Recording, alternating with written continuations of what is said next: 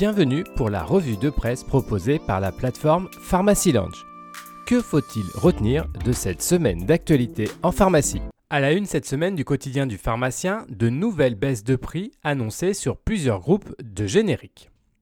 Cet article nous explique que face à cette décision du Comité économique des produits de santé, la profession est très inquiète.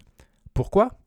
Tout simplement parce que cette diminution de prix, de l'ordre de 10 à 15 concerne des classes de génériques très dispensées en ville.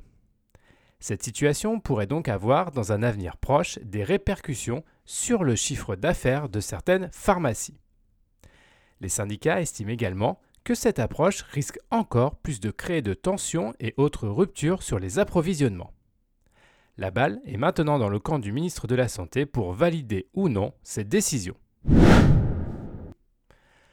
L'Ordre des pharmaciens revient sur la publication d'un décret fixant les pénalités financières en ville en cas de non-application du processus de sérialisation. On y apprend que depuis 2019, le pharmacien doit vérifier les dispositifs de sécurité et désactiver l'identifiant unique sur les boîtes de médicaments qu'il délivre. Un nouveau décret qui sera applicable au 1er janvier 2024 fixe les sanctions en cas de non-respect de la réglementation. En pratique, c'est l'assurance maladie qui sera destinataire des identifications des pharmacies non conformes et sera chargée de l'application des sanctions. Afin d'éviter les amendes, le pharmacien aura néanmoins un délai d'un mois pour se mettre en conformité. Grippe, les médecins veulent aussi des vaccins dans leur cabinet, publie cette semaine le Moniteur des pharmacies. Les instances représentatives des généralistes s'inquiètent du taux de vaccination qui n'arrive pas à décoller en France, notamment dans les populations à risque. Face à ce constat, et comme le demandent aussi les infirmiers libéraux, les médecins souhaiteraient pouvoir disposer dans leur cabinet d'un stock de vaccins. Cette mise à disposition permettrait, selon les syndicats, de tenter de rattraper le retard pris dans la couverture vaccinale des patients.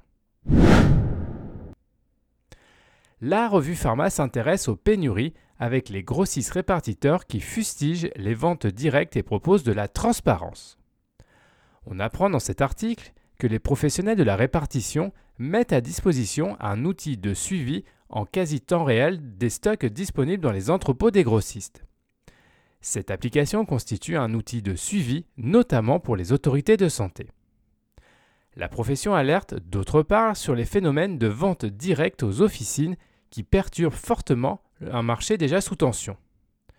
En cause, certaines pratiques de surstockage par certains pharmaciens qui déstabilisent les équilibres sur des molécules en rupture. Cette revue de presse vous a été proposée par Pharmacy Lounge.